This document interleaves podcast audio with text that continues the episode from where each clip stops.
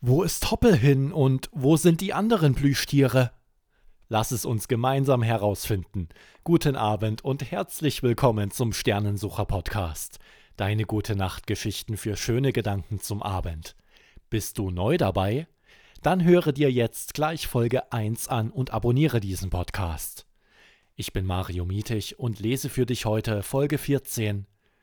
Die kleine Überraschung. Erik spitzt die Ohren und tappt auf das Fenster zu. Er erinnert sich an Hoppes Worte. Hm, Bruno und Bummi können das auch. Ja, und sogar der große Farburg, hm, wenn man ihn lässt. Vor der Heizung, dort, wo sonst der Drache Farburg liegt, sieht der Boden fast wie neu aus. Und da ist noch etwas am Fenster. Etwas kratzt. Da ist jemand. Erik sieht aus dem Fenster in den Garten. Draußen, da, da oben an der Ecke. Tatsächlich. Am Fensterrahmen kratzt etwas. Erik packt den Fenstergriff, dreht ihn um und reißt das Fenster auf. Ein Vogel schießt vom Dach in den Garten und Grashalme purzeln über Eriks Kopf. Erik will gerade das Fenster schließen, da fällt ihm etwas auf. Ein kleiner Strohstern liegt auf dem Fensterbrett zwischen den Ästchen. Er passt gerade so in Eriks Hand. Es ist einer von denen, die du vom Weihnachtsbaum kennst. Einer von diesen ganz kleinen Strohsternen. Erik strahlt. Ich hab ihn gefunden. Ja, ich hab den Stern gefunden. Ja, äh, Erik, aber hatte Hoppel nicht etwas von einem großen Stern erzählt?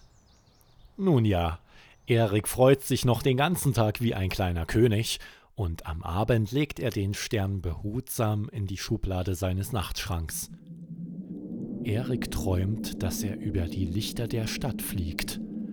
Die Straßen ziehen sich wie Lichterketten durch die Dunkelheit. Und direkt unter Erik ruht der Wald wie ein schwarzer Ozean. Im Ozean funkelt ein Licht. Plötzlich verliert Erik seine Flugkräfte und rast auf das Schwarz zu. Erik reißt die Augen auf, er liegt in seinem Bett und fühlt sich, als hätte er gerade Sport gemacht. Das Mondlicht dringt an den Seiten der Gardinen in das Zimmer. Da ist etwas! Da oben!